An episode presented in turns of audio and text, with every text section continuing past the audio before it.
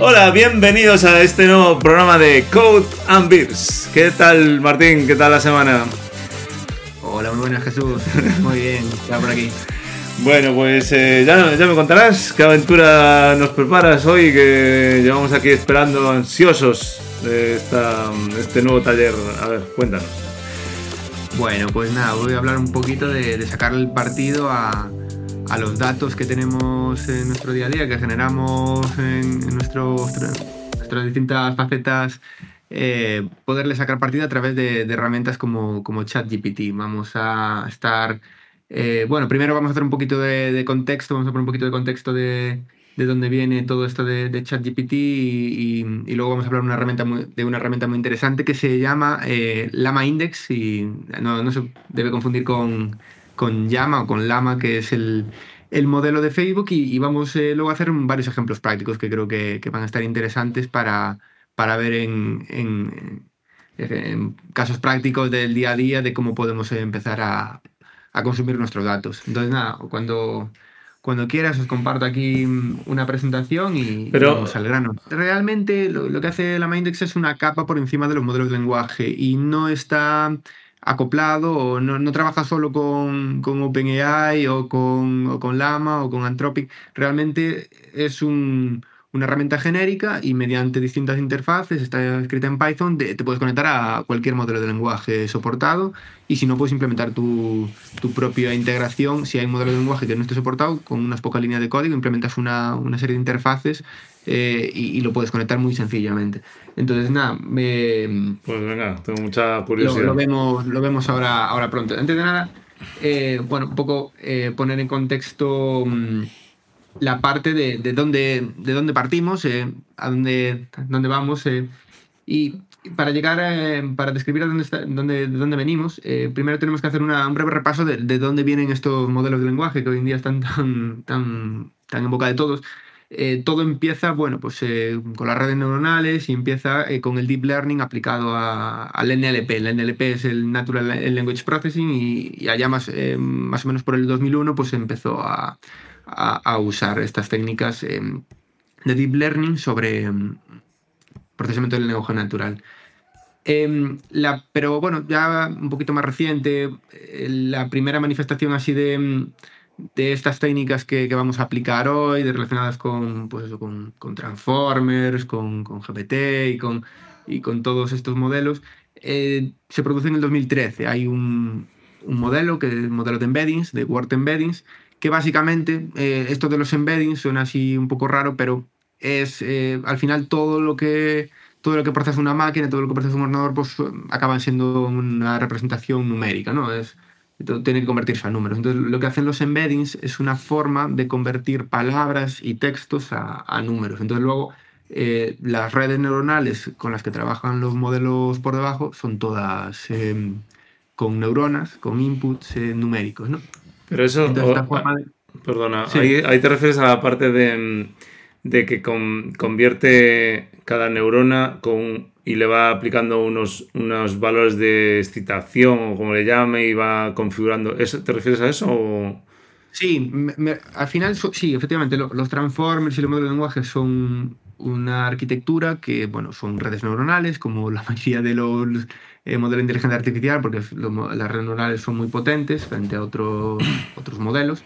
Eh, y, y, claro, el input tiene que ser numérico. Entonces, efectivamente, esas, esos inputs de, de esas neuronas eh, que se le tienen que pasar unos valores, eh, tienen que ser, son números. Entonces, este word to back eh, es una forma de codificar textos a, a números. Hay otros, otras formas de codificarla. Luego tenemos ahí una pequeña ya lo ponemos un poquito más en, en, detalle, lo vemos un poquito más en detalle, tampoco sin pararnos porque si no, no, no nos llega el vídeo, pero, pero hay otras alternativas a la hora de, de codificar eh, textos pero, a... Pero esto es lo que a... le llaman vectorizar textos, ¿no? Que como que pone le, mm, en un espacio tridimensional, pone más cerca unas palabras de otras según sus... Eh, ¿no? Algo así... Te estás adelantando, pero totalmente. Ay, perdona. Está perfecto. Está, el, los embeddings sí son, son, una forma de, de vectores. Es decir, eh, los embeddings son vectores. Son vectores y la diferencia es que son vectores que tienen semántica. Como comentas, eh, entre, dos, eh, entre dos vectores distintos puedes calcular la distancia y te dicen pues, eh, la relación entre dos palabras. Eso es la, característica principal y puedes hallar sumas, productos de vectores, el coseno, para todas esas operaciones matemáticas que puedes hacer de forma normal con vectores, las puedes hacer también con palabras. Entonces, luego lo vemos en detalle porque hay ejemplos muy, muy chulos. Em, la parte, bueno, esto fue en 2013. En 2014 aparecen las eh, RNNs, las Recurrent Neural Networks o redes neuronales recurrentes que eh, permiten, es una primera aproximación para, para trabajar con contextos y, y, permiten darles memoria, porque al final el input de cuando vas metiendo palabra a palabra eh, va de forma recurrente, hay una relación y cada palabra está relacionada con la anterior y así. Esto, lo que pasa es que tienen problemas que luego vamos, vamos a ver. Y también las LSTM o Long Short Term Memory. Eh, luego en 2017, ya hace seis años, aparece la arquitectura Transformers que lo cambió todo. Eh, fue presentada para un paper que se llama Attention is All You Need y, aquí hacen muy, mucho hincapié en, el mecanismo de atención. Y aquí esto lo transformó todo porque por primera vez se le da mucha importancia a la atención de una, a la relación y eh, a cómo se presta la atención entre palabras. Es decir, en un lenguaje cotidiano, una palabra que está al final de una frase puede hacer referencia a, una, a un sujeto que está en la primera parte. Pues ese, esa, ese aspecto tan claro fue el que revolucionó todo. Estos fueron los, los, de Google, ¿no? Me parece que fueron los que presentaron el, el paper, ¿no? Eh, si no recuerdo mal. Eh, no sé por quién estaba firmado, no sé si estaba, estaba gente de Google ahí. La verdad es que no, no lo sé. Casi seguro que sí. Mm. y luego, bueno, ya en, un año más tarde, OpenAI sacó su modelo GPT, GPT-1, GPT-2, en 2020 GPT-3, 2022, diciembre, hace un año, eh, OpenAI saca ChatGPT, el modelo es el servicio que más rápido creció, alcanzó, mm, no sé, millones de, visitas y de registros en, muy poco tiempo, superó cualquier cifra hasta la época. Y bueno, durante este año pues se sacaron GPT-4, Google sacó BART, que por cierto ayer sacó, no sé si, te, si viste la noticia. No, no me enteré.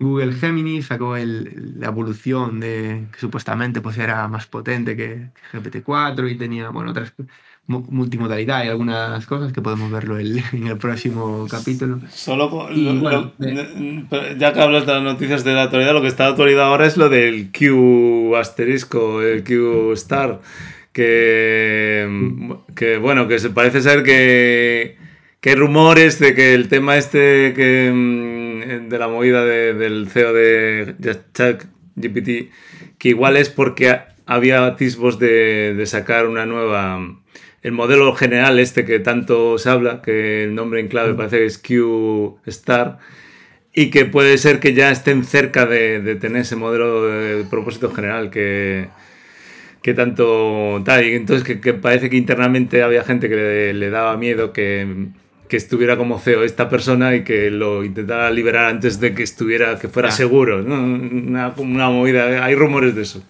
Sí, hay una especulación. la verdad es que el siguiente día tenemos ahí material para, para comentar, entendido. Eh, perfecto. Vale.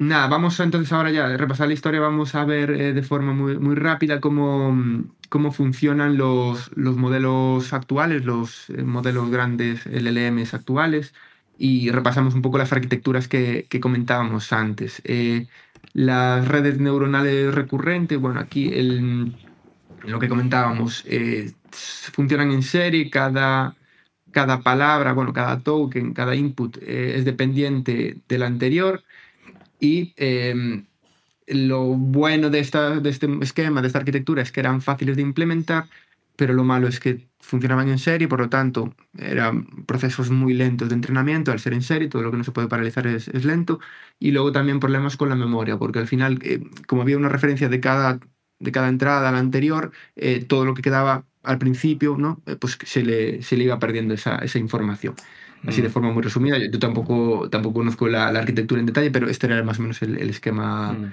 de, de, las eh, RNNs. Luego vinieron las LSTMs que, bueno, solucionaban parte del problema de, de mm, recordar información, ¿no? de, de tener más eh, contexto, de poder recordar eh, tokens o palabras o, información de, del principio de una oración hacia el final, por ejemplo, pero seguían siendo en serie, entonces pues teniendo ese problema a la hora de entrenar. Y luego vienen los, los Transformers en el 2017, Y bueno, es una arquitectura como esta, yo tampoco la, tampoco la, la, conozco en detalle, pero aquí hay un punto clave que es una, una tabla mm, de atención donde cada palabra está la relación o la atención que presta a todo el resto de palabras. Sería como una matriz donde están las palabras y, con su, y, establece la, em, la atención que, que, deben prestar al resto de palabras. ¿no? supone que ella con esa palabra consigo mismo, pues la atención es máxima, no tiene sentido, pero eh, establece la atención entre ellas. Entonces, este mecanismo pues, es el que permite que, que se pueda sacar más conocimiento de... Pero aquí, no, no sé si lo sabes o pregunto, eh, al final, eh, no sé si realmente se refiere a, a palabras mm, Word o palabras token, ¿no? O sea, trozos de sílabas. No sé si lo, hace por tokens o por, palabras ya. bueno, no sé si lo. Eh, em, claro, palabras no. Cuando hablamos de palabras. Aquí habla de tokens siempre, ¿no? Con token, siempre es con mm. token. Sí, sí, sí. Son, con tokens. Se tokeniza todo y el token es la, unidad mínima, sí. Vale, y entonces nada, eh, pasamos, bueno, aquí también esto como, como siempre, lo que comentábamos antes, eh, cuando hay un input, lo primero que se tiene que hacer es convertir, el, eh, convertir ese input a un embedding, es decir, un texto lo conviertes a un embedding y, y, ahí, bueno, pues luego ya tienes el, ya lo puedes meter en la red, neuronal. O sea, que lo que decías antes, el embedding es convertirlo a números realmente, las, todos esos... Convertir a números, claro. Las palabras se convierten... en... Vale, entonces aquí viendo una pequeña comparación de lo que tenemos hoy en día, bueno, pues todo esto es gracias a esta arquitectura, tenemos modelos enormes, algunos como eh, los privativos de OpenAI, el último de GPT-4 no se sabe el número de parámetros, otros son estimaciones, eh, pero bueno, ya veis que son modelos eh, gigantescos, son billones de parámetros de entrenamiento. Y, luego, bueno, ahora vamos a pasar ya un poquito más en detalle a, los embeddings, que es un punto clave que, que hay que comentar. Es una parte teórica que, que, hay que ver para luego entender eh, cómo funciona la MyIndex, porque el embedding realmente ahí tiene un, peso importante lo que venimos comentando, cuando hay que convertir de palabras a números, eh, lo que se hace es un proceso de conversión de palabras a vectores. Entonces, eh, vale, en este caso, aquí lo que tenemos es el One Hot Encoding, que es una forma de, vectorizar, ¿vale? Es una forma muy sencilla donde por un lado tenemos tantas columnas como palabras de nuestro vocabulario. Es decir, si nosotros estamos mandando un texto que tiene 300 palabras distintas, pues lo que se va a representar es una matriz donde en columnas tenemos el distinto vocabulario, las distintas 300 eh, palabras, y en cada fila vamos insertando pues, las, las palabras en el orden que llegan. Eh, y eh, la palabra que aparece en esa posición se refleja con un 1 y el resto de palabras a 0. Es una forma que a priori parece bastante ineficiente, pero tiene ciertas ventajas. ¿Vale? Entonces, esta es una forma que tenemos de, simplemente de convertir texto a, vectores. Ya, entramos en, lo que es Lama Index. Lama Index, mm, como comentamos al principio, no es un modelo de lenguaje, no es el modelo de lenguaje Lama, aunque se le parezca, no es mm, de hecho puede usar Lama, tampoco está limitado a usar GPT-4, GPT-3, Mistral o otros open source es una capa por encima. ¿Y, qué nos aporta esta capa por encima? ¿Qué, funcionalidades? Porque digo, yo puedo usarla, de hecho lo vimos eh, en, tu anterior vídeo, tú usabas el, modelo GPT. Nuestro, eh, nuestro anterior vídeo, sí.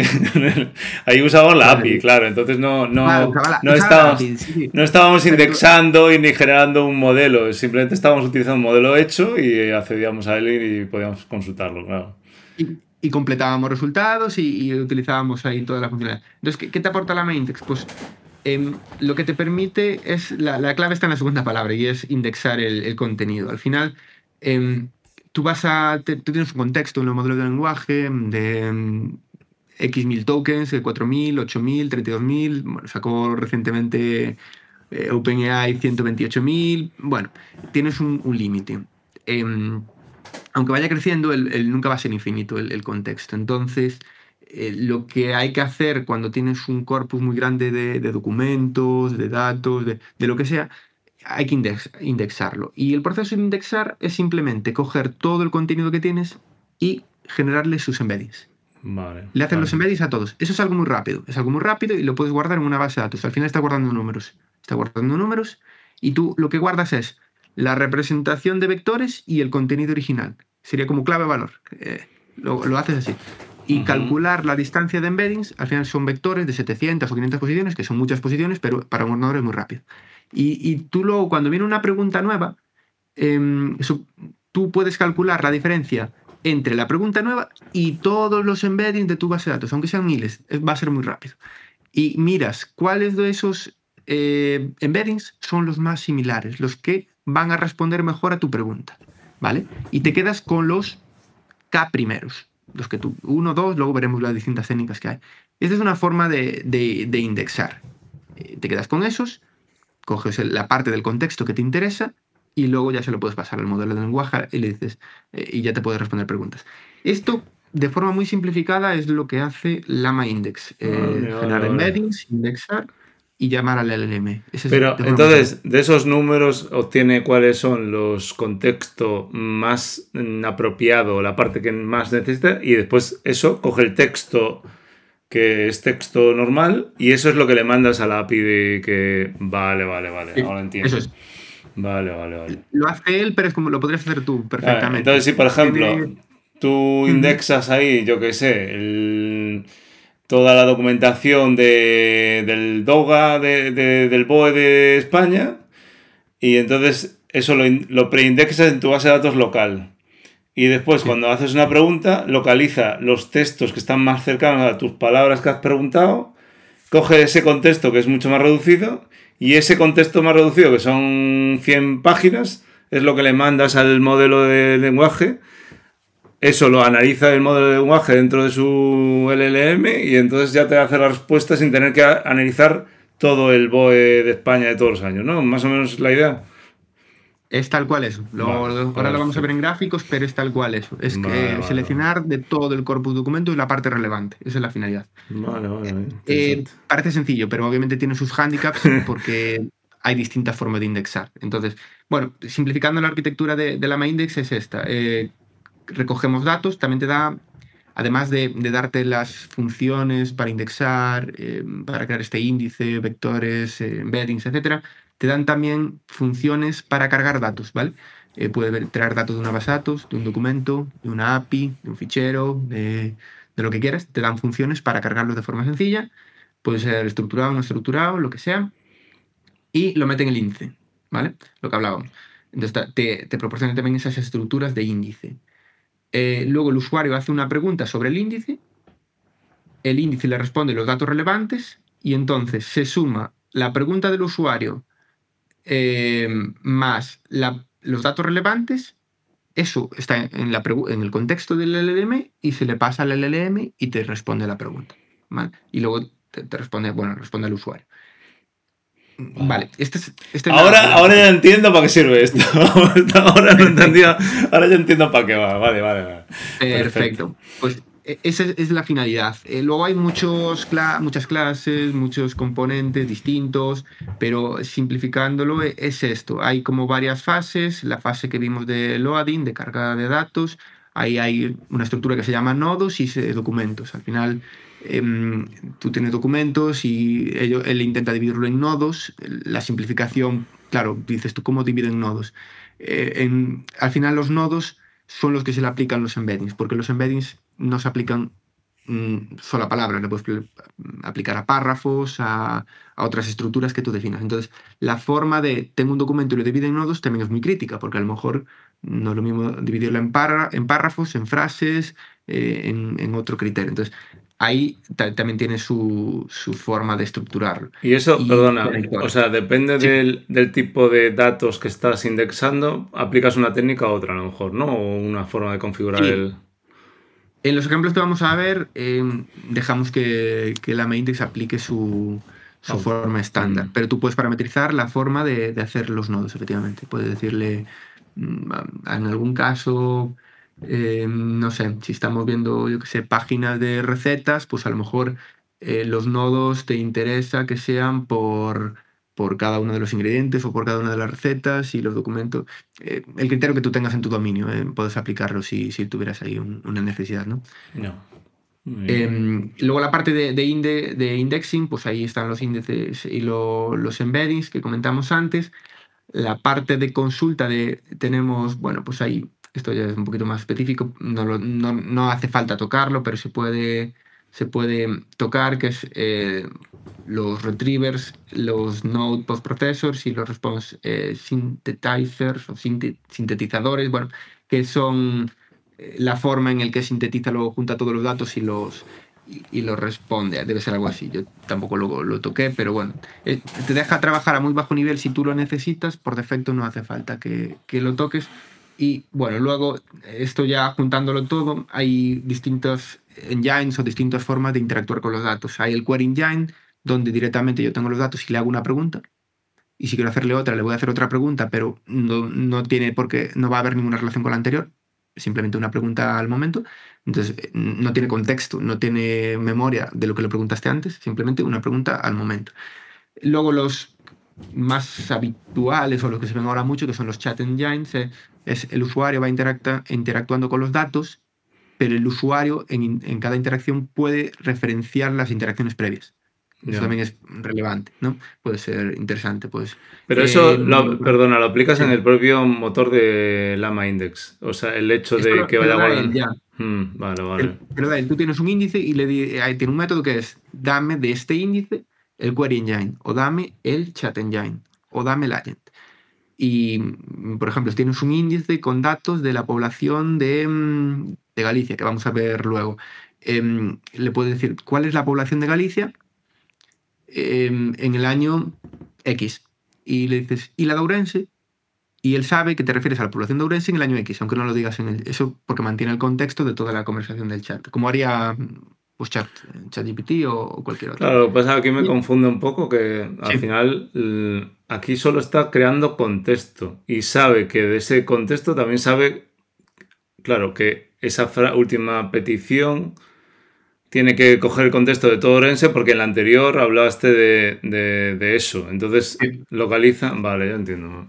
Ah, te guarda, lo único que hace es guardarte tus, tus eh, prompts anteriores y se los manda también al contexto. Es lo que hace.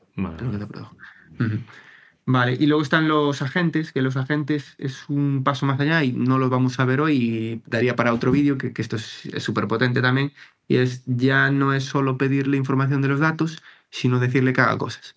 Este es muy interesante. De, mm, es un poco cómo funcionan los nuevos GPTs de, de, OpenAI. es que, claro, estoy viendo que estas, estas, estos APIs o estas formas de, del Lama Index, que es una pre llamar a GPT, es, es, es, similar a lo que hace después del GPT, pero como que te prepara el. te optimiza el contexto para que no. Porque, a ver, perdona que te, tal, pero realmente después, eh, ahora mismo, lo habíamos comentado un poco el otro día. la nueva opción esta de los GPTs, que realmente en la API de OpenAI le llama eh, asistentes, assistants, eh, el contexto ese lo guarda en, sus servidores. Entonces es una ventaja de la, leche, porque puedes subirle unos cuantos megas de, de, información, que sería lo que harías ahora con el Lama Index y se lo mandarías allí y lo tendría en su, en su contexto. Para, esas, eh, para que utilicen ese asistente en concreto.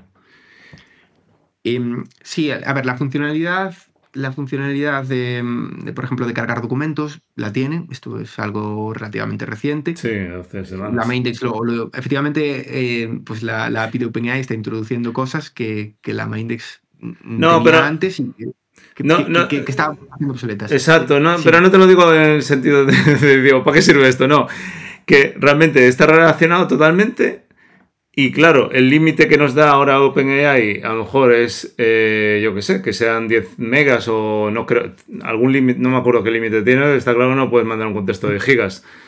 Aquí meterías los gigas y gigas de información y le podía mandar al asistente allí solo los megas necesarios para, el contexto de esa pregunta, ¿no? Sería esa una forma. No conozco el detalle, yo sé que la API nueva deja subir documentos, no sé el límite de los documentos, tampoco sé cómo funcionan por debajo, no sé si mete todos los documentos en el contexto y, y, simplemente responde, o si utilizan embeddings por debajo para mirar la, eh, al final la API, la API, de OpenAI tiene la API de embeddings, tiene la API de, de, de completions, eh, de Ali y otros, pero la API de documentos, eh, no, no sé cómo funciona por debajo. Pues si esa es la pregunta de. Claro, no sé si, cuántos megas puede subir, porque al final, claro, si, si obviamente eh, mete todo en el contexto, el tamaño de los megas que puede subir ahí. es, Claro, eh, lo que dice, lo que dicen los de OpenAI es que lo que guardan realmente al final es, eh, o sea, que es una copia optimizada de, en, en su engine de los datos. No guarda realmente los megas estos, sino que esos megas deben crear el embedding este que estás diciendo tú y guardar el embedding de, de esos datos. Y que no, no sé cómo hacen por detrás. Puede. Pero sí que puedes subir. Yo me, me- me he probado subir. eh, pues, el- hay una. ¿Conoces el, el Doc CSV, que es un canal muy bueno de inteligencia artificial? Y, y lo que ha hecho es cogerse, bajarse todas las transcripciones de su canal, que son unos cuantos megas, las ha subido a un asistente de estos y entonces le puedes hacer cualquier pregunta con el conocimiento que ha generado él de sus vídeos. Básicamente, y, te- y le cabe todo ahí en el asistente. No, no sé cuál es el límite, pero creo que es bastante grande. No, nos estamos adelantando. Estás haciendo spoiler eh, sin Ah, sí, de- perdón. Vamos allá, vamos Eso no me tío. ahí. Pero lo puedo cortar esto, no te preocupes. No, no, no, está, está perfecto, está perfecto porque realmente, claro, tú no sabías nada y, y está, está genial. Vamos, vamos un poco ya al lío, el tema de- del índice. El tema del índice, mm, hay distintos tipos de índices, ¿vale? El, el que dijimos, el que dije yo antes es, el, es uno de ellos, pero hay distintas formas de indexar. Em, eh, una forma, uno de los índices es el Summary Index, donde eh, para cada pregunta, to- ¿recuerdas los nodos aquellos que, dij- que dijimos de cómo se dividía todos nuestros datos en, porciones más pequeñas que caben en el contexto? Cada nodo tiene que poder caber, caber en el contexto. Em, estos nodos se les va pasando eh, la suma del query y... Perdón, no, este, este, este índice funciona de la siguiente forma. Coge todos los nodos y hace una, un resumen, creo, y, y luego le aplica la query. Entonces, eh, al coger nodo a nodo, va haciendo el resumen y, y luego te queda un, resumen pequeñito. Creo que funcionaba así. Luego, si no, me, me- corrijo porque luego hay otro índice que se le parece bastante y a lo mejor me, estoy liando. Vale, es- esta es una forma de indexar. Luego, este es el, este es el que comentábamos. Este es el más, más potente, el más usado. Y es, eh, yo tengo el nodo 1, nodo 2, nodo 3, le aplico los embeddings a cada uno de ellos, esto en tiempo de, cargar los datos. Luego me vienen distintas preguntas, yo los embeddings ya lo tengo calculado, obviamente los calculo una vez. Y a la, a la query le calculo también el embedding y comparo las diferencias entre el embedding, de la, el embedding que es un vector de la query, y el embedding del nodo. Le calculo la, la similaridad, cojo los más similares. Este es un proceso súper rápido. De hecho, hay servicios ya, servicios eh, que, que tú pagas por, por uso, donde te ofrecen ya, son base de datos de embeddings, como podría ser una base de datos relacional o otra cosa. De hecho, hay plugins para Postgres, por ejemplo, para guardar embeddings. Es decir, esto ya es una tecnología, no es nada experimental, vamos, que es algo que se usa mucho. Perdona, Y- espera, espera, espera, que me estoy perdiendo. Aquí el node, el node, ¿qué sería? ¿Una, una El- palabra? ¿Un token? No. ¿Un concepto?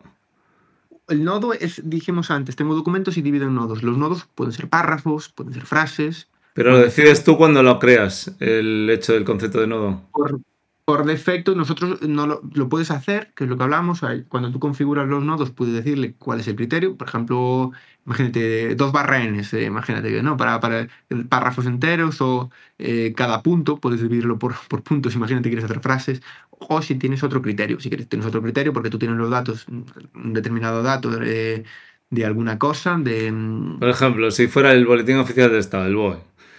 Entonces, Pues, ¿qué, a creas? ¿Un nodo? Por artículo artículo, crearías uno. Claro, por el criterio, si estás hablando de leyes, a lo mejor, pues artículo, no, no sé cómo lo suelen hacer, pero podría ser una buena forma, ¿no? Tengo el artículo 1, porque al final cada artículo es como independiente. Claro, ser- y a- entonces, ser- y aparte necesitarías darle el contexto completo de un artículo cuando quieres que te conteste, porque no puede ser que una parte, a lo mejor en la, la última parte del artículo, por frases te podría cambiar el, significado completamente. Vale, entiendo, entiendo. Sí, sí. Eh, ya digo, normalmente no hace falta que lo parametrices, no sé cuál es por debajo, no, no lo llegué a, a ver, supongo que será párrafos o algún, Hmm. algún tamaño que, se- que, que entre en el contexto. A lo mejor es simplemente caracteres hasta que... mm, mm, Bueno, funciona bastante bien sin parametrizar nada, luego lo vamos a ver, Ya. pero la división que hace es bastante, Vale, funciona bastante bien. Vale, este es el, que vimos. Nada, coge los embeddings relevantes. Aquí el similarity top K es el número de, de nodos similares que coge. Cuanto más cojas, más tiempo va a tardar, más, más, cálculo, más, caro va a ser, pero también te aseguras que no te quedas con, con, ninguna cosa. Si solo te quedas con el más relevante, puede ser que te estés perdiendo información interesante, ¿no? También definir este parámetro, mm, por defecto, eh, no sé si no sé cuál, qué valor tiene, pero también es un, punto clave, por supuesto. Eh, vale, y luego el, tree index. Eh, el tree index em, funciona en forma de, árbol. Aquí lo, que va lo, que va haciendo es divide también en, nodos, pero también les crea una estructura de árbol y cuando coge los nodos relevantes, no se limita a pasar en el contexto solo los nodos relevantes, sino eh, los nodos padre, porque se entiende que, están relacionados y, entonces los creo como una estructura de, árbol. Y, aquí le puede decir em, el factor de, división de, árbol que, quiere, que quieres usar. E, es, algo así, creo como una estructura de árbol y, va, va, cogiendo eh, a las distintas alturas del árbol el, contexto. Este, claro, pasa más información tampoco sé qué casos de uso, bueno, a lo mejor información que pueda estar muy estructurada de esta forma. Claro, que a lo mejor si hablas de tal cosa tienes que tener el contexto de toda esta parte completa porque si no igual el significado pierde mm, relevancia. Ya. Sí, algo así. Y esto tampoco lo, he usado nunca. Ya digo, el más usado es el, el, vector, es el más sencillo de entender también. Claro. Y, y funciona para la mayoría de los casos bastante bien. Eh, luego este, bueno, también es, este es fácil de entender también, pero este básicamente lo que hace es eh, sacar keywords, em, para cada nodo le saca las keywords más relevantes, a la, a la query le saca las keywords más relevantes y luego hace matching. Se queda con los, con los nodos que, que, hagan más matching en, eh, por keywords. ¿no? Esto sea para optimizar este más aún el, lo que, el contexto más corto, ¿no? Porque ya quitaría como las partes que no ahí realmente sí, entiendo que puede haber un tema de, eficiencia por detrás, o no sé si hay algún caso que se puede comportar mejor con keywords, porque en, teoría con la similaridad de vectores, pues bueno, eh, en la web de la Maindex hay muchísimos ejemplos con cada uno de ellos y, y, te hace una comparativa de cómo, de algunos casos, eh, comparando distintos índices para ver mm. cuál se comporta mejor y saca el resultado más relevante. Y mm. nada, ahora pasamos ya a la parte que nos, que nos interesa, que es la de probar todo esto. Y... Vale, pues nada, este es, em, este es un Jupyter Notebook, es no sé si lo usaste alguna vez. Sí. Eh, Jesús Sí. sí. creo que me enseñaste tú, aparte. la primera vez. Creo que, creo que me, me, desvirgaste tú con el Jupyter este. Vale. es un formato muy interesante. Bueno, en datas, en todo el científico de datos lo, lo usa mucho porque es muy interactivo. Eh, a, diferencia de crear un programa y ejecutarlo todo y si falla volver. Aquí vas ejecutando celda a celda. Todo el tema de, de inteligencia artificial con Python lo suelen las todos los demos y todas las cosas suelen hacerlo con esto. Sí, decir que, esto se puede usar, bueno, hay el concepto de kernel, normalmente pues se usa con Python, pero lo puedes usar en Node, lo puedes usar en... Eh, tiene muchísimos kernels, vamos. Puedes, usar con cualquier lenguaje, sí. Nada, esto que estamos viendo aquí es el Jupyter Notebook muy sencillito donde, donde se hace bueno, la instalación de la librería de la MyIndex y todas las que necesitan para los ejemplos que vamos a ver. Y, y bueno, pues aquí lo, primero que, hay que hacer es instalar la MyIndex, e instala también un paquete que es eh, la MyHub. La MyHub, la MyIndex viene pelado y trae la funcionalidad básica toda esta de los índices y todo, en lo que vimos, pero donde está, donde hay mucha comunidad que bueno, está aportando y que hay distintas integraciones, es con el tema de, la carga de datos, ¿vale? los loaders. Eh, ahí para cargar datos, claro, hay loaders, eh, lo, vemos por enseñarlo, porque la verdad es que está un, un trabajo brutal, ¿vale? De, todo lo que, lo que hace eh, tanto el Jerry Giliue, que es el fundador de, la Mindex, como la comunidad. Eh, estos son data loaders em, de muchísimas herramientas, de bases de datos relacionales, de... Eh, hay por aquí de Asana, de Google Docs, de Google Drive. O sea, ¿esto qué sería? Eh, como ¿Una conexión con la qué? ¿La documentación, la API o con cómo? No entiendo. Esto se conecta con la API y aquellos documentos que vimos antes, eh, tú los metes en la Mindex de forma completamente transparente. O sea, por ejemplo, el Google Docs es el más fácil. O sea, tú... Google Docs, esto es muy fácil de ver. Tú le pones el ID del documento le dices Google Docs Reader y cárgame los datos. Ya tienes los documentos cargados. Aquella, clase de documentos. Se rescanea todo tu, tu, drive y te coge todos los documentos y los, los mete. Ostras, vale, vale. En este caso, solo el ID que le pasaste por array, pero. Ah, bueno, ahí era un documento en concreto, pero vale, le pondrías. sí, sí, le pones un array de, documentos públicos que, obviamente, claro, no, no pueden estar privados, no tendrías que. Bueno, que tiene que tener permiso, bueno, lo que sea, pero. vale, vale, sí, vale. Y eso, y eso hace, y ya digo, hay integraciones para, para muchísimas herramientas. Hay integraciones. Eh, pues sí. A mí me, me, es que me flipa, por ejemplo, el tema de Calendar. Es que puedes en cero coma hacerte aquí. Hostia, ¿y lo que pone Discord que cogería los, la, la, los chats o cómo? Entiendo que sí, entiendo que los chats. Mira, pues aquí con, con Google Calendar, no sé muy bien cómo, cómo se autentica y tal, pero pero vamos, que te puede leer todos los eventos que tengas en Google Calendar mm. y luego le puedes hacer preguntas del estilo cuando fui al dentista, cuando, cuando tengo la próxima reunión de no sé qué proyecto. Está, está muy interesante. Sí, sí, Notion, Notion también está muy interesante. No sé si tienes eh, toda la documentación, toda la base de conocimiento de, de tu proyecto, de lo que mm. sea en Notion. Ah, una curiosidad, a ver si tiene Obsidian, que yo estoy usando Obsidian Obsidian. Y me ah, qué bueno. Pues mira, una idea que tenía. ¡Ah, qué bueno! Me pues acabas de abrir un pequeño. vale, vale. Tiene, tiene, potencial, tiene potencial, sí. Vemos la, la integración aquí. Vale, pues no sé si conoces Obsidian, un asterisco rápido, ¿eh? pero la diferencia del Notion es que es, bueno, como privativo, está en la nube y todo eso, pero no tienes como control de la base de datos. Pero el Obsidian realmente eh, tú creas una carpeta cualquiera eh, que metas documentos en Markdown, lo importas con Obsidian y eso es una base de datos de conocimiento. Y las conexiones y el indexado, o sea, tú en cualquier lado donde pongas un, corchete de tal concepto, si en otro Markdown de esa misma carpeta tiene, hay unas reglas de, de cómo se escriben los corchetes, los enlaces y todo eso, entonces creas una especie de, base de datos documental en una carpeta sin necesidad de nada. Pero si lo abres con el Obsidian, te da todos los helpers para escribir rápidamente, navegar entre los enlaces y todo eso. Y es como para hacer eh, toma de apuntes. Bueno, es parecido al Notion, pero, pero la diferencia es que no, no estás con ese rollo privativo. Entonces, lo que me acabas de abrir la letra, porque yo me estoy creando mi base de datos de conocimimiento con, con el Obsidian en local, con mis cosas, y si eso le puedo aplicar el modelo para hacer consultas directamente con IA, qué bonito. me acabas de...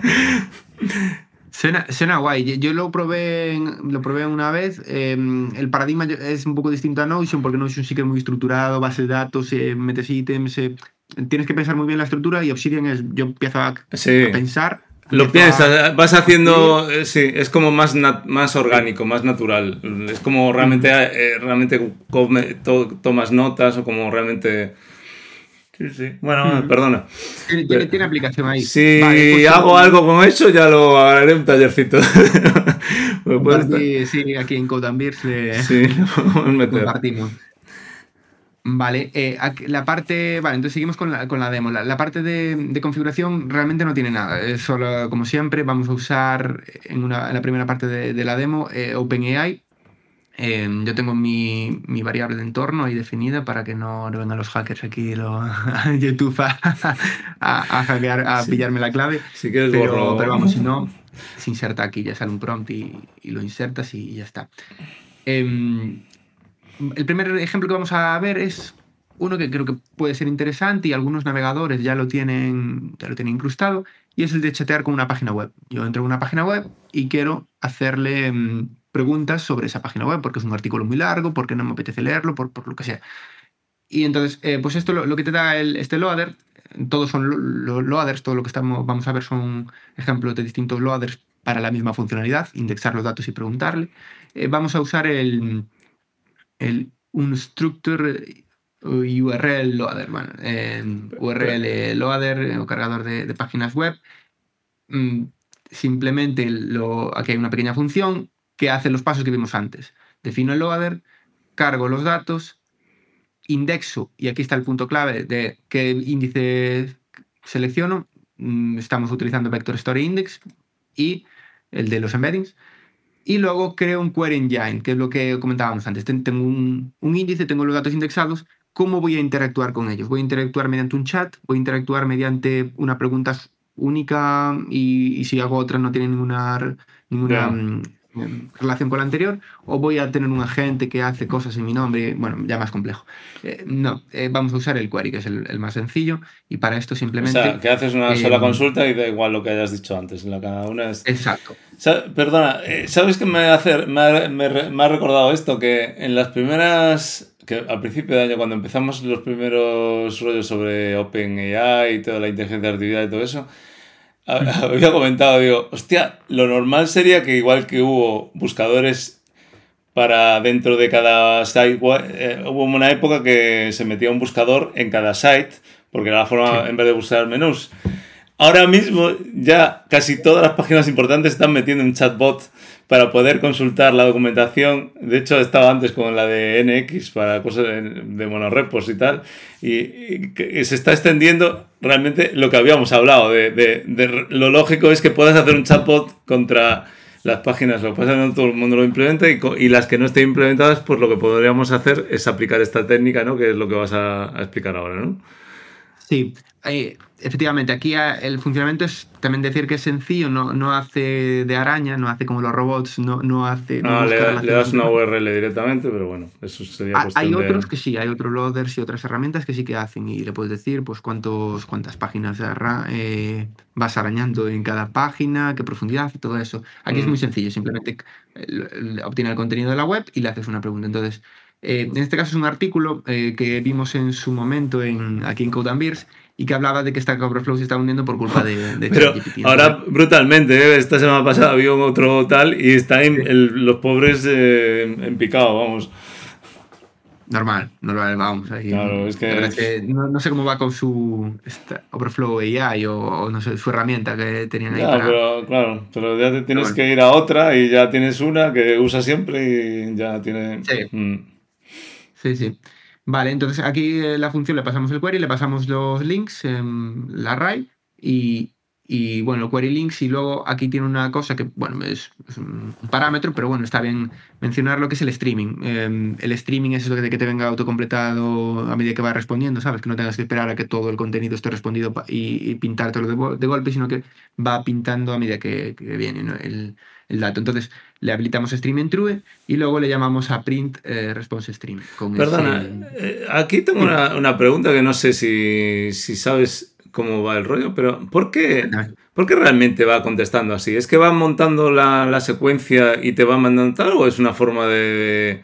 O sea, realmente la, forma que va contestando es ir montando la cadena, las cadenas y las palabras poco a poco y... ¿Sabes cómo va eso? Sí, es, por eso, porque eh, lo que hace es eh, predecir el próximo token. Eh, en el fondo es cuál es el token más probable en este contexto, ¿no? Para esta entrada, cuál es el, token más probable, hasta que llega un, carácter que delimita que dice que este es el último. Eso es lo que hace el. Entonces, realmente él va, va prediciendo token a token. Entonces, realmente te lo está devolviendo según le está, lo está prediciendo. Hasta que llega al token de, parada. Sí, o el máximo de caracteres de respuesta que le diga. Y, rompe, sí. y acaba.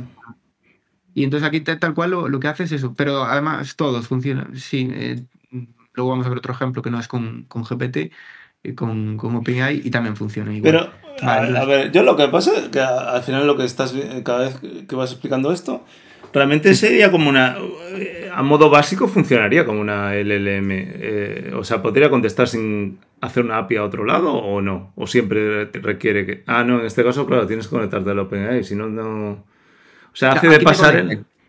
Pero, ¿podría ah. contestar algo el Lama Index básico o más mm, en bruto sin conectar a otra API LLM o no? No, siempre. Siempre tiene... Siempre, siempre, siempre, tiene que haber. Puede ser más potente, menos, pero siempre tiene que haber porque es el que, el que crea las respuestas. Mm. Él simplemente se encarga de, dividir en índices en tal y de crear las estructuras de datos, pero, pero al final siempre hay un modelo de lenguaje. Mm, y, vale, aquí en la respuesta mientras hablábamos, ha tardado 6,2 segundos en hacer todo el proceso, ¿vale? La, función core index hace todo, le de indexo, me descargo la página web, cargo toda la página web en el índice y me, me devuelvo. Aquí, bueno, si ya tuviéramos el índice creado, que lo normal es que tengamos el, el índice creado, imagínate, yo tengo mi, mi, web de documentación interna de la empresa, me creo el índice una vez y cuando actualizo un, documento, me quito el viejo y me creo el nuevo. Eso sería lo, lógico. aquí como estamos haciendo todo de memoria, es una demo, está haciendo todo y tarda 6,2 segundos en crear la respuesta. Vamos a, mm. reproducirlo de nuevo, em, por si da una respuesta distinta. A ver, ahora tarda un poquito más, a ver si no... Sí, bueno, depende de los recursos que te haya dado Google en ese momento. ¿No? ¿Ese es un servidor local o es un... No, en este caso es, en este caso es mi máquina y ah. es la, la, API de OpenAI directamente. Entonces aquí el factor de tiempo es mm, OpenAI. Aquí lo que tarda es, OpenAI, sí. Vale, y nada, ha respondido que Stack Overflow ha empezado a haber reducido, bueno, pues eh, drásticamente desde la llegada del ChatGPT, lo, lo que nadie se sorprende, ¿no? Vale, entonces aquí viene la, la, la, segunda demo que antes comentábamos y hacíamos hacías un poquillo de, spoiler, que era el tema de los vídeos de YouTube, que hablabas de, de que un youtuber de, de 12SV pues había hecho una transcripción de todos sus vídeos, la había metido en, en texto, se la pasaba a ChatGPT y le mm. preguntaba por cosas de sus vídeos, ¿no? Ese era el, el tema. Eh, nosotros vamos a hacer un poquito más a pequeña escala porque es una demo más pequeñita, pero eh, yo lo que aquí lo que acabo de hacer escoger el vídeo anterior, el, nuestro, el, que la ah, montaste tú de, de ChatGPT, y le voy a preguntar de cómo se realiza el reconocimiento de voz a texto en el vídeo, a ver si sabe responderme de qué tecnologías o cómo Entonces, bueno. Pero pues espera, pero, o sea, le mandas el, el vídeo. Le mandas la URL del vídeo a una API que ya, con un conector de esos que ya está pensado para conectar a cualquier cosa, es el conector de YouTube y entonces lo que hace es coger la parte de la transcripción, vale, vale, vale, y meterlo en contexto. Eso es. Em, efectivamente, lo único que cambia con respecto al ejemplo anterior, si lo vemos, es el loader, ¿vale? El vector index es igual, el query engine es igual, todo es igual, solo cambia el loader. El loader es un YouTube Transcript eh, Reader, que está en el Lama Hub, en este en la web que vimos antes. Eh, hemos instalado su dependencia al principio de todo. YouTube Transcript, lo importamos y ya ves, en, nada, cuatro líneas de código tenemos un ejemplo cargando un vídeo. Y está, está muy potente. Esto tiene. Hay que recordar que es un vídeo de una hora. Es un vídeo de una hora y lo hemos indexado y me ha respondido y nos ha respondido en 9,7 segundos. Em, ¿Y, ¿Y, la respuesta, el reconocido de voz de vídeos, se ha realizado utilizando la API reconocido de voz del navegador. Mm, está bien. A ver, espera que no me deja. Ah, ¿Se quedó pillado? Ahí no. Esta API permite transcribir el audio del vídeo en tiempo real y convertirlo en texto. Bueno, el vídeo, el audio del vídeo no es correcto. Ahí se le fue un poco la pinza. No es necesario especificar el idioma, ya que la API es capaz de detectarlo. No, el audio del vídeo no es correcto, ¿sabes? Porque lo dice porque teníamos el problema de que no reconocía el, el audio no salía por por nuestros pingarillos. Y entonces estuvimos ahí un rato hablando de eso y por eso dice que el audio del ah, vídeo no es correcto. Sí, sí, sí, se le fue la olla. No, bueno, se nos fue lo que dijimos, claro. Sin embargo, es importante tener en cuenta que la reactividad, esto también lo comentábamos, recuerdo, de, enviar la solicitud al API puede ser un desafío, ya que es necesario encontrar una palabra clave, esto lo mencionamos también, sí, cómo despertarlo, ¿no? Y tener la transcripción y enviar la solicitud al servidor. Está bastante bien, está sin afinar, es, es un ejemplo de, de juguetes y de, de, cuatro líneas. Y, Hostia, ¿y no hay algún plugin que, sea, que se scrape directamente una web o algo así? ¿Un site con unos límites? ¿Te llegaste a...? Sí. Lo de la araña, sí. sí no, no, recuerdo cuál, cuál de ellos era, pero sí, sí que hay. Sí que hay para... Hostia, porque eso, sí, con esas cuatro líneas en un Júpiter para hacer una consulta de una API grande, como alguna que conozco yo, que, que la documentación es malísima si puedo escapearla, meterla en el índice. Mm. Claro, a ver, ¿sabes lo que pasa? Que aquí, bueno, la infraestructura, lo ideal es, si tú haces algo de eso, bueno, aparte del tema de permisos y tal, para hacer eso que no ah, Pero si es para uso personal, para, para, poder consultar una API que de algo horroroso. Sí, para uso personal totalmente. Eh, no necesita, lo podrías tener en disco, en memoria o donde quieras, si no lo podrías meter en alguna base de datos de vectores que comentamos antes, pero, pero perfectamente, sí. Porque ahora esos que estás haciendo ahí los está guardando en memoria. Ah, lo guarda en memoria, claro. Yo ahora cierro esta pestaña del... o sea, son las variables esas, vale, vale, vale. se perdió todo, claro. ¿Y, para guardarlo eso en disco, que tendría alguna función que lo guarde en un fichero local o una base de datos. Sí, el índice eh, puedes eh, guardarlo, no sé si es en JSON o en qué formato, y luego puedes eh, recuperar un índice a partir de un fichero. Vale. Mm. O si no, en una de estas bases de datos que, comentamos. Mm. vale, el siguiente ejemplo vamos a ver ya em, el mismo loader, los mismos datos, pero vamos a interactuar mediante otra interfaz, que es la interfaz de chat. Pero, pero, perdona, que, hay una cosa que no acabo de Cuéntame, cuéntame. ¿Qué parte le estás mandando a ChatGPT? ¿Se puede ver? ¿El contexto que realmente ha decidido mandarle a ChatGPT se puede ver? Sí, se puede Porque ver. en la consulta anterior me gustaría ver qué, realmente qué es lo que le ha mandado. ¿Qué, ¿Cuál fue el resumen que ha decidido?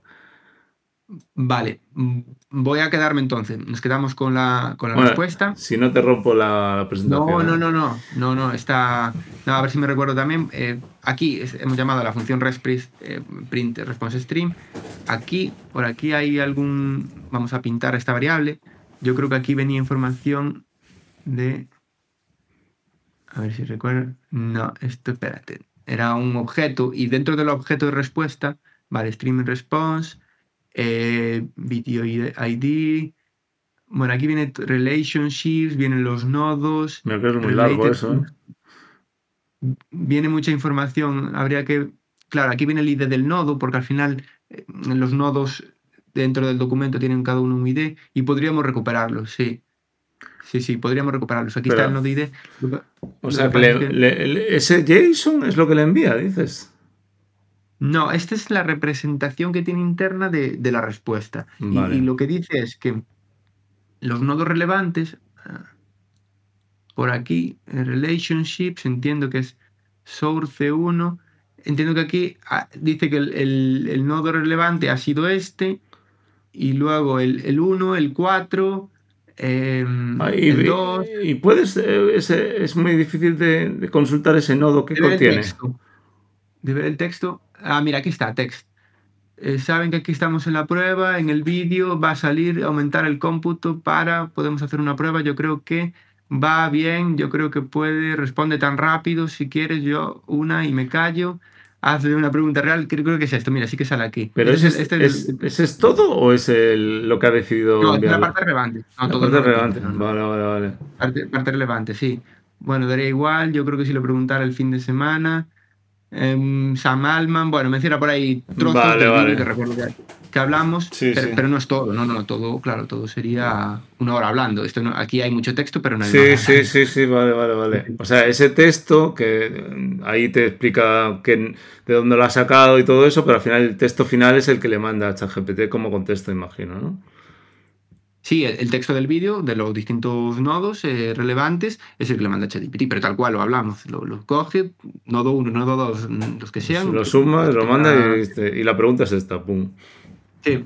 ¿Dónde? Vale, aquí, aquí hay otro punto que podemos hacer la prueba, eh, pero otra pregunta que fallaría y es preguntas del estilo, no me vale traer una parte de la conversación. Preguntas del estilo, eh, ¿cuántas veces he dicho la palabra OpenAI en todo el vídeo. Eso no lo vas a ver. Porque el vector index me va a quedar con los dos o tres nodos más relevantes a ese embedding, los que sean más similares, y no va a analizar todo. Para, para los más relevantes, yo creo que tendríamos que utilizar el summary index. claro. ¿Qué es lo que te Claro, eh, para eso es donde tienes que determinar la estrategia de cómo coger el, el, el, vectorizado, ¿no? Claro, para una pregunta de cuántas veces dije OpenAI en el vídeo, o procesas todo el vídeo, trozo por trozo vas procesándolo o, no te queda otra. Y seguro que no lo hace bien porque eh, como es el tipo de ese tipo de preguntas no suelen funcionar bien los, los modelos de pues no lo sé, lo podemos, si lo podemos probar, lo podemos probar aquí el Summary Index, no sé si hay que pasarle algo más, hacemos ahí una prueba rápida y luego lo, lo revertimos. No, pero aunque, o sea, aunque le dieras el contexto completo a OpenAI, o sea, a ChatGPT, Creo que las cuentas, e-, ese, tipo de cuentas no las hace bien. Mm, vamos a, a, ver, probamos ahí a ver qué tal. No, pero no sabemos cuál es el número correcto. Entonces. ya, ya. ¿Cuántas veces dije. Se dice. A ver, vemos a ver si responden un tiempo mm, prudente. Vale. Y aquí hacemos rest print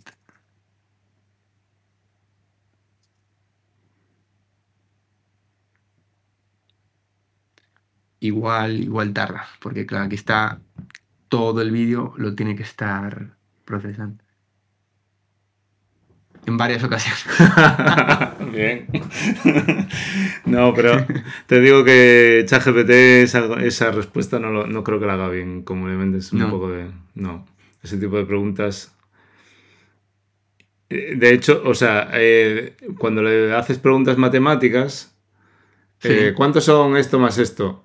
Te contestará si en el contexto global de su corpus hubo contestaciones a esa pregunta matemática, si no te dirá cualquier número, porque él no infiere que 70.274 no sé qué más 232.000 no sé qué, él no sabe que tiene que hacer una operación de suma. Él sabe que normalmente cuando le dicen 7 más 7, ha encogido en el texto que 7 más 7 hubo una respuesta de 14. A ver, yo, a ver, yo ahí creo que, sí, que eso debería, no sé, a lo mejor el modelo más básico no, pero GPT-4, GPT, el ChatGPT, yo, yo creo que sí, si le dices, tengo este texto, ¿no? Tengo un texto que habla de, de, lo que sea, de cualquier palabra, de cualquier término, de cualquier cosa y cuántas veces se dice el término X en este párrafo. Es más. No, no, no, Es, más, es más preciso eh, haciéndote eh, en, problemas de álgebra. O sea, de, de, poner x igual a 2x más no sé qué, no sé cuánto. Eso te lo va a hacer mejor. O sea, te lo va a poder hacer mejor que un cálculo matemático, por ejemplo, la raíz de no sé qué, no sé cuánto porque no tiene por qué saber, al menos que le meta un plugin que detecte que es una, una operación de ese tipo y cuando es así, llamar a una API para que le responda, con el modelo de lenguaje general no puede de una forma... De hecho, eso ya sería el paso siguiente, el star o el no sé qué. Eh, sería, bueno probarlo, sería bueno mm. probarlo porque me parece bastante sencillo, ¿no? Parece un caso de. Pues bueno, pues lo dejamos, te lo dejo, lo dejo el reto ahí para el que quiera. Para, para, comprobar, ¿no? Para la, la, comprobación, vale. Bueno, pues nada, nos quedamos ahí el este, el Summary Index, pues no, o hay que pasar algún parámetro o algo, pero de hecho iba a estar respondiendo en inglés. Le pregunté en español y me respondió en inglés, ahí se volvió muy, se puso muy loco. Vale, eh, ahora vamos a ver el chat engine, que es el, que comentábamos de, mm, vale, de, poder interactuar de forma continuada y, que el contexto de tus mensajes fuese, se tomase en consideración para los próximos mensajes, ¿no? O sea, pero ahí tienes que hacer varias... Pues tienes que ir preguntándole varias cosas, ¿no? Para que... Sí, sí, sí. Entonces aquí lo, que vamos a hacer es simplemente crear otra función que se llama muy parecido, también es un vector index, pero aquí el índice en lugar de a Square Engine es un Chat Engine y aquí hay distintas formas de chat mode. Mm, no voy a entrar porque lo vi ayer, pero me llama mucho la atención. El que hay que usar para que funcione lo más similar posible a, a ChatGPT es que meten el contexto, em, el contenido y también eh, la, tus, tus, em, tus, tus mensajes. Es decir, que tenga en consideración tanto el contenido que estás indexando, lógico, como eh, tus mensajes. Pues si no le pones esto, no tiene en cuenta el contenido que estás eh, indexando. Súper raro, pero bueno, funciona así. vale, pues ahora, ahora vamos a hablar, em, ya un poco para, para finalizar la, la, parte de la demo, eh, de cómo evitar usar los modelos de, de, OpenAI. Y aquí, bueno, pues yo tengo instalado en mi equipo un, un programa que es, se llama o Lama, o Llama, escrito, que, mm, que es básicamente modelos open source que se instalan de forma muy sencilla a través de una especie de, mm, de manejador de modelos. Y aquí puedes instalarlos, puedes arrancar un pequeño servidor con una API. Y bueno, yo tengo en mi caso instalado el modelo eh, Lama 2, el de 13 billions, y lo vamos a ejecutar en, en mi máquina, ¿vale? Pero em, cuando lo tienes instalado, eh, tienes las librerías y tienes. No, yo me instalé, me instalé Olama, que es simplemente un, paquete de, Mac, ¿vale? Mm. Y, también lo hay para, para Linux y para Windows próximamente, creo que lo, iban a, a, hacer también o lo iban a publicar. Y, aquí luego tú haces Olama y creo que le puedes decir Olama list y te dice los modelos que tienes instalados, que por defecto es ninguno. Yo he instalado los dos de Lama 13B Chat y el Lama 2, que este creo que es el de 7, 7 billions, el de el 7B. Em, bueno, ocupan eh, después que está levantado como un servicio y, haces consultas al servicio. Te levanta un API REST, le haces a Lama Start y te levanta un API REST y luego puedes usarlo, ¿vale? Mm. Em, entonces, vamos a, levantar el servidor. Tú levantas el.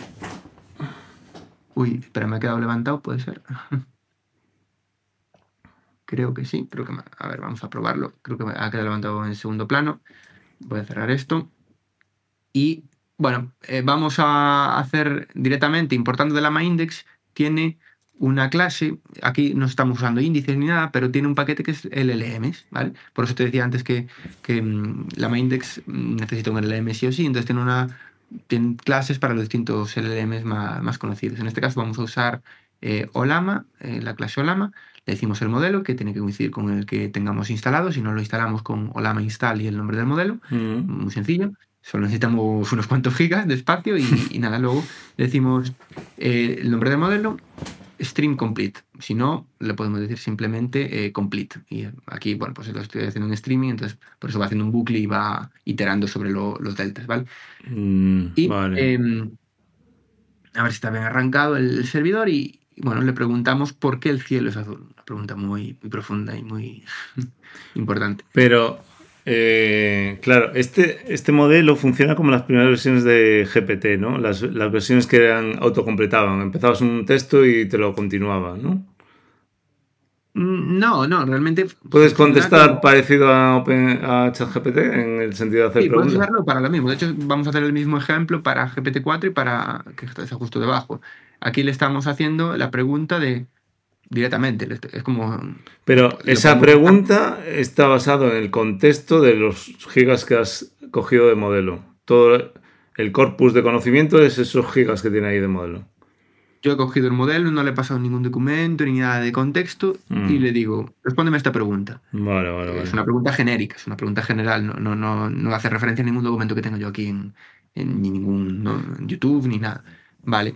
Y aquí nos responden en un minuto 2,8 segundos. Me responde un texto bastante grande. Bueno, ya viste que iba respondiendo. La primera vez tarda, tarda un poquito cuando lo arrancas, pero va respondiendo, bueno, a un ritmo bastante... Hay que tener en cuenta que es el modelo de 13B. Hay el de... Hay hasta 70, hasta de 70 vídeos, pero ofrece respuestas bastante coherentes. Ahora la vamos a comparar con la respuesta de GPT-4 a la misma pregunta. Eh, bueno, responde obviamente mucho más rápido. Em, también lo tenemos en el cloud, son 7,2 segundos. La respuesta también es cierto que es mucho más corta, la otra es mucho más detallada. Y nos dice, el cielo el, color del cielo es azul, eh, parece ser azul, eh, durante el día y cambia a lo largo, eh, cambia a rojo, anaranjado, cerca del horizonte durante el atardecer y puesta del sol. Esto se debe a una serie de factores que afectan cómo absorben y dispersan la longitud de onda, la luz solar en nuestro ambiente atmosférico. Bueno, luego aquí hace una, serie de factores.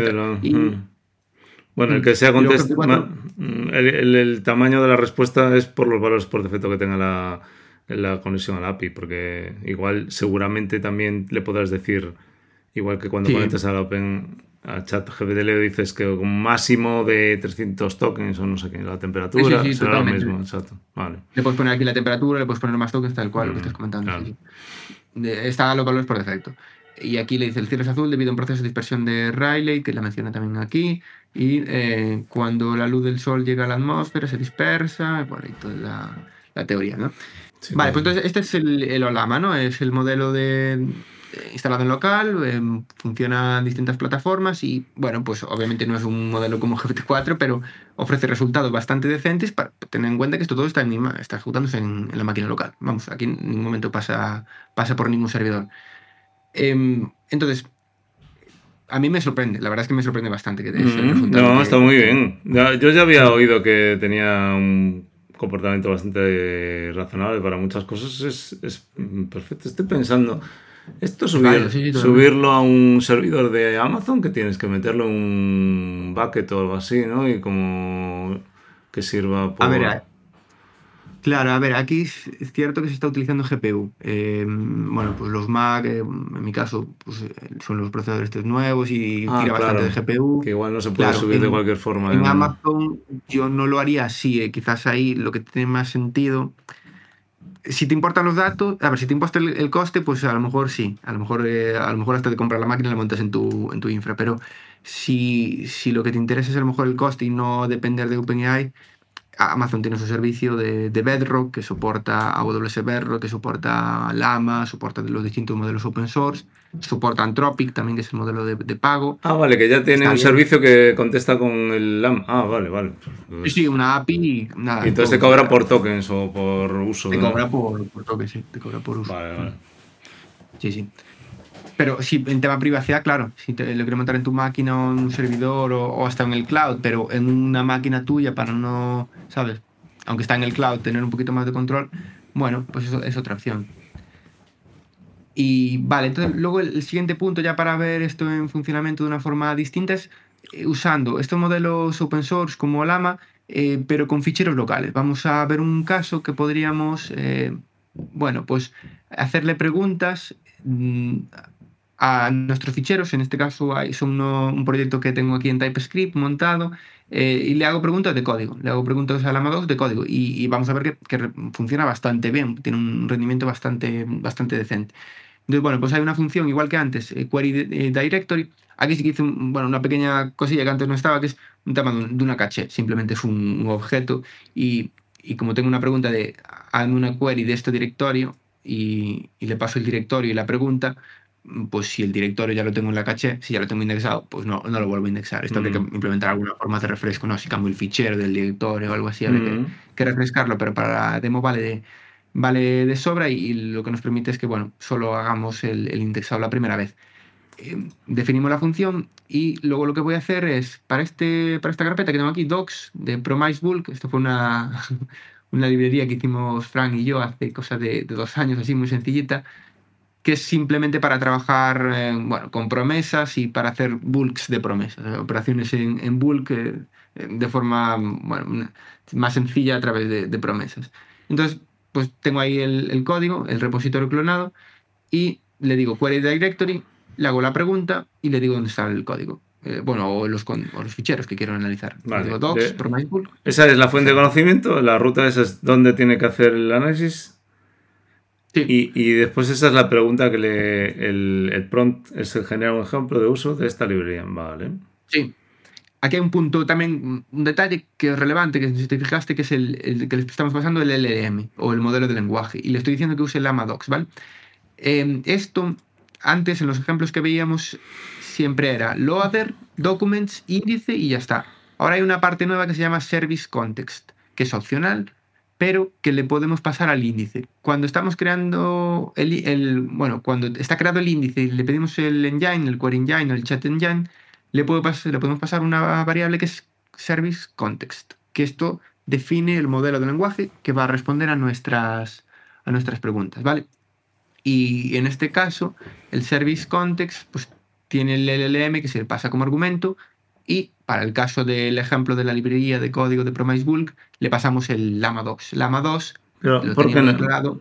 Por- ah, vale, es lo que te iba a decir, porque no, porque no va entre comillas. O sea, le estás mandando un objeto que se llama Lama2.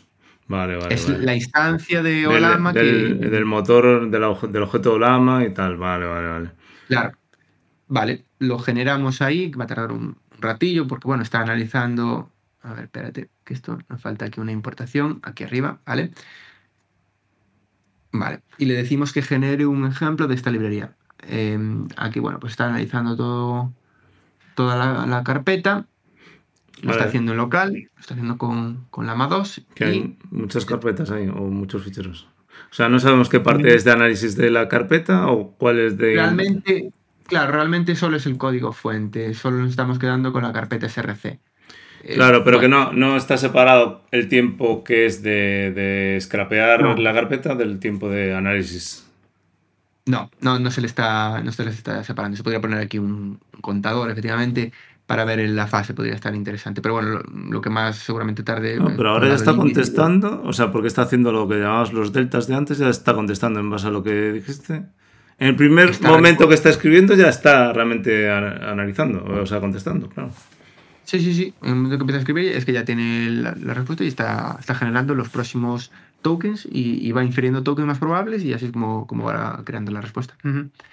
Vale, y aquí te pone, te presento un ejemplo de la librería PromiseBulk y bueno, aquí hace una clase PromiseBulk que está por allí. Eh, tiene todo, esto todo correcto, es código correcto, mm, eh, sintácticamente y además eh, cumple la interfaz de la, de la librería. Mm, Luego la, dejo, la dejamos ahí en el, en el canal haciendo un poquito de, de, publicidad, pero bueno, está subida en NPM y esto es correcto, lo, puedes probar si quieres. Em, vale, y, esto sería mm, la generación de código. Vemos que bueno, pues funciona también de forma normal. Eh, vamos a repetir el mismo ejemplo, pero con GPT-4. Simplemente. Pero ahora, ¿cómo le pasas el contenido a GPT-4? ¿Haciendo un asistente? No, eh, teníamos el modelo Lama 2, tenemos el modelo GPT-4 y eh, se lo pasamos aquí como parámetro igual que, ahora. Igual que hicimos ahora. la propiedad LLM que le pasamos ahora a la 2, ahora vamos a pasar GPT-4, que también está declarado arriba, no, nos paramos. No, pero la, duda es cómo le pasas los, los SRC, los, los fuentes. Ah, con la, misma función. La misma función query directory se le está llamando eh, con el contexto de, Ah, o sea, lo mete todo el churro de todo el documento, lo mete en el contexto de la petición a, OpenAI. Como lo que hicimos el otro día, dices. Eh. funciona con, el vector index, igual que, todos los ejemplos que vimos de. Mm, eh, todos los ejemplos que vimos claro, pero es que, claro, pero es que si hace un resumen del código, la contestación no puede ser muy buena. claro, claro. Aquí lo está haciendo. Aquí lo está haciendo Em, a ver, está ítems. Hombre, ahí hay diferencia, no sé si está bien o no, pero.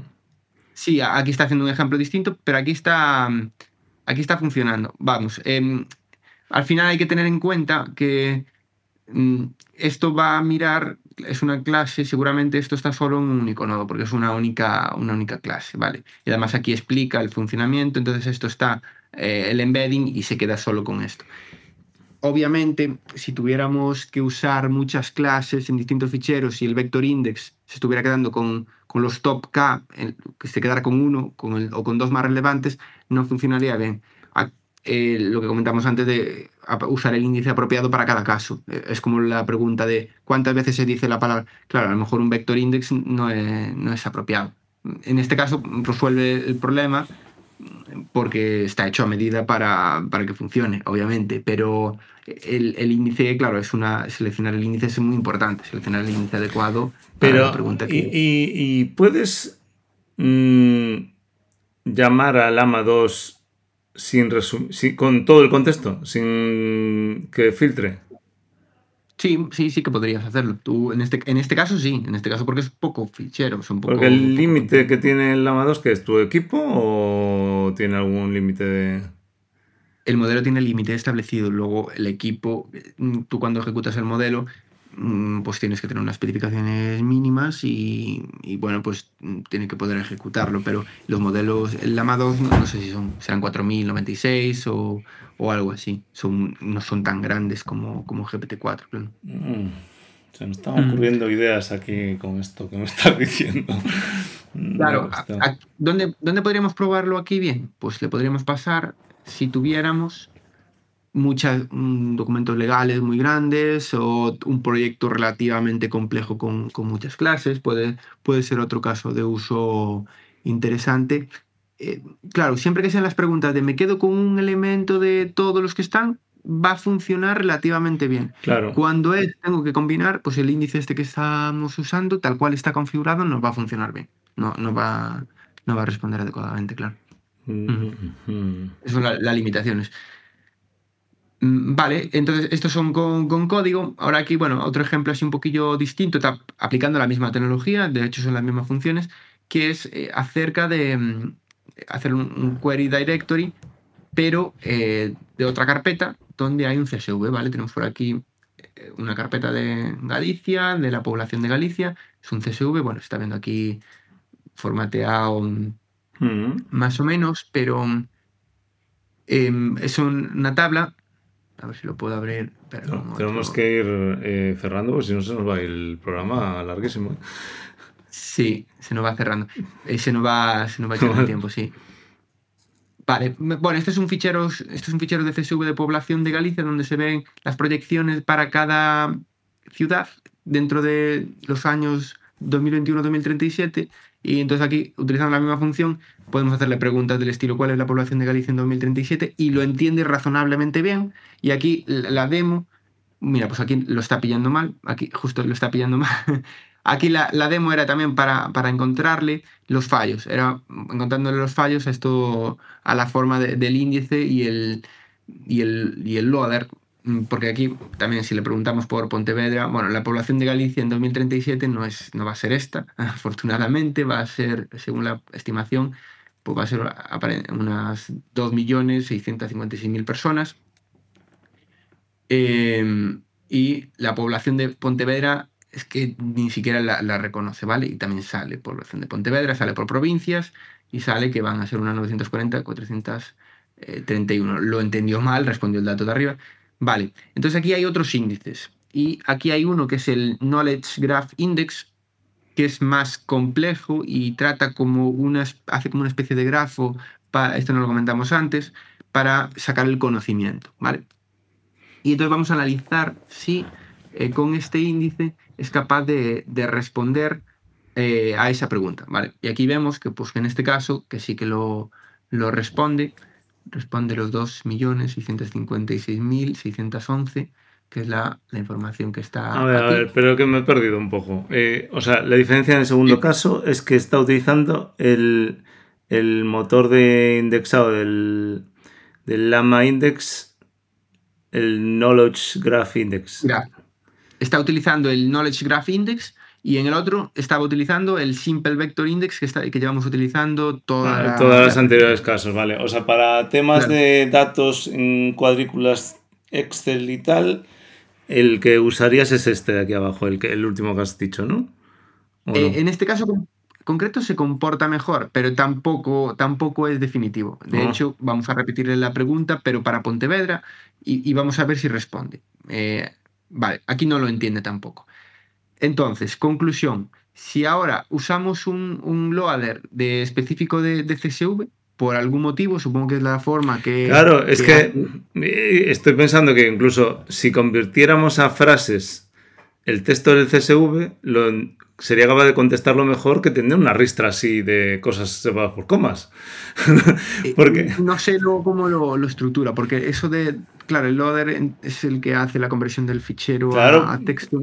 ya, pero si no le estás indicando que la primera fila indica que cada columna en el pase, en la posición tal es un dato en concreto, el tío flipará. O sea, mirará cosas ahí un poco, ¿no? Eh, se supone que lo sabe él, es un loader de, se supone que tiene el loader de ficheros, entendería. Si lo vamos, si lo ejecutamos con el loader de CSV, pues eh, se comporta mejor. Eh, claro, pero porque le estás diciendo que es un CSV estructurado y entonces le dirá, entiendo, ¿eh? me estoy lucubrando. Entiendo que sí. Está diciendo, el tercer parámetro, que es la población, es igual a tal. Cuarto, que es no sé qué, es igual a tal. Y eso por cada fila le está insistiendo en que esto es tal cosa, esto es tal cosa y esto es tal cosa. Entiendo. Entiendo que sí, también es cierto una cosa, y es que en la implementación del Simple Directory Reader, em, yo esperaría que, viniendo del mismo paquete, que reconociese la extensión .csv y utilizase internamente el reader que corresponde. Pero no lo he llegado a, revisar, no, vi el código de, de, la implementación y no sé si funciona así. Pero aquí funciona bien, o por lo menos ayer respondía las preguntas correctamente, ahí están los seis Claro, le pones el... Vale, yo entiendo que tiene sentido eso, que al decirle que es un CSV, de alguna forma le vaya componiendo que cada columna es tal dato para que sepa que, a qué se refiere cada una de las separaciones de... Sí, sí. Eh, yo esperaría, ya te digo, que el reader de directorio que, que fuese más inteligente y que reconociese la extensión para para usar luego cada fichero el reader que corresponda. Pero, pero bueno, ahí, ahí está, simplemente como anécdota. que el reader de Directory puede funcionar bien para um, coger datos a lo bruto, pero cuando quieres a lo mejor hacer datos sobre un fichero, un formato específico, mejor utiliza el formato específico que te va a dar mejores resultados, por lo menos en, este, en esta prueba que hicimos. Bueno, pues nada, este es el, ejemplo de, del CSV. Eh, aquí hemos, hemos probado durante esta demo pues, distintas, distintas formas de cargar datos, eh, distintos loaders que, que, nos da Lama Index eh, y su Lama Hub y luego le hemos hecho preguntas mediante distintos índices y, nos ha respondido. Em, algunos con más acierto, otros con menos. La elección del índice, como comentábamos, es un tema complicado que hay que, hay que parametrizar, hay que verlo bien. Aquí hemos usado pues, el, índice de vectora para casi todo, porque es el, el, más robusto, quizás el más todoterreno, ¿no? el que puedes aplicar en más circunstancias es un poco la, demo, Jesús. No sé si, si quieres No, que es muy, muy densa, muy interesante. Se me han ocurrido un montón de ideas que me has abierto ahí un mundo de posibilidades para varias cosas, ideas mm, que se me han ocurrido. Y eh, no sé si de alguna forma. Por ejemplo, esto si queremos hacerlo con otros lenguajes. Mm, esta API imagino que estará abierta para cogerlo con TypeScript, mm, otros lenguajes, ¿no? Java o lo que sea, ¿no? O no, o está pensado para Python. A ver, em, hay otro proyecto que es lamaindex.ts que tiene las estructuras de índice, eh, loader, query engine y las básicas. Eh, tiene las estructuras básicas para poder empezar a hacer cosas pero no tiene toda la todo el ecosistema. La si quieres hacerlo como hiciste tú, tiene que ser en Python. Tiene que ser en Python, mm, salvo que quieres hacer un ejemplo sencillo sin utilizar los loaders que vimos. Si quieres utilizar a lo mejor mm. simplemente el de ficheros o el de tal, pero si quieres, por ejemplo, conectarlo a YouTube, mm, tienes que hacer tú la integración con, con YouTube. Sí, no te queda otra. Vale, vale, vale. Bueno, pues no sé, el que le guste esto, yo creo que está. A mí me ha parecido interesantísimo el concepto de, eh, un montón de posibilidades esto para analizar información así masiva de cosas en cuatro líneas. No sé si... Tiene, potencial. Lo bueno de esto es que es una, al final es una herramienta de bajo nivel, porque es el código. Hay herramientas ya luego que construye por encima, que ya te dan interfaces. Hay también decir que Lama Index tiene una, tiene una interfaz. Están creo que es Create Lama o algo así, no sé si está hecho en, en, React o en Vue o en alguna de estas, hay interfaces ya por encima que la gente construyó para consumir esto, ¿vale? Entonces, bueno, pues también es otra forma de, consumirlo y, luego también hay herramientas que, que, llevan a, que implementan este, esta idea de los embeddings y te dan autenticación, te dan tu corpus de datos y, te dan todo, todo esto. Si queréis otro día podemos... Pues sí, estaba pensando que podría ser muy interesante. Las, las, herramientas visuales igual para mucha gente que no quiera o no tenga tiempo para ponerse a, con el Python y tal, igual igual soluciona casos de uso mm, del día a día usando las herramientas estas gráficas. Si, si un día podías preparar, sí, podría ser interesante. Yo creo que... Sí, al final en una empresa, eh, un proyecto, tú lo que quieres, la interfaz gráfica con que alguien la haga ya te da igual, eh, los conectores que alguien use los más habituales, y tú le metes los datos y, ya está. Eh, realmente no, no, no tiene ah. sentido que todo el mundo construya, vuelva a implementar la rueda cientos de veces. Y sí, sí que hay alguna herramienta interesante, yo, yo probé alguna, pero podemos eh, hacer un, segundo taller ya más orientado desde el punto de vista del usuario, no tanto desde el punto de vista del programador, pero vale, quiero utilizar todo esto sin, sin, sin picar código, no, quiero empezar a hacer el eh, preguntas a mis datos sin, sin, uh, sin escribir código. genial. Eh, vamos a la vista de nuestro bar y yo creo que es muy intenso, muchas emociones en este capítulo, muy largo, pero muy interesante. no, no, está muy interesante. Eh, pues nada, gracias Martín. No sé si quieres bueno, eh, no lo decimos nunca, pero si ponéis comentarios para qué parte os gustaría más, si queréis que incidamos en alguna de lo que decíamos ahora de las interfaces gráficas o, eh, o meternos más en temas de arquitectura general, de programación, más o menos el canal ha cogido la derivada por la ola de, acontecimientos de este año de inteligencia artificial, pero no pensábamos hacer un canal de inteligencia artificial inicialmente. Pero mm, cualquier sugerencia de tema que os pueda parecer que queramos profundizar más, pues eh, bienvenido será en los comentarios de, bueno, de YouTube, iTunes o Spotify, en todas las plataformas. Martín. Perfecto. Muchas gracias por estar ahí. Me gusta que ya tienes la... Bueno, pues, ya me lo dejo a huevo que tengo que hacer la salida. ¿Dónde está? Ay, mierda. Bueno, no, no lo voy a liar. Eh, ahí, ahí, ahí. Ah, ¿Dónde está? No, no puede, no puede, no me sale. No lo tenía preparado. Pero esto es claro. bueno. Bueno, pues muchas gracias Martín. Nos vemos en el próximo episodio de Go and Bills. Hasta luego. Venga.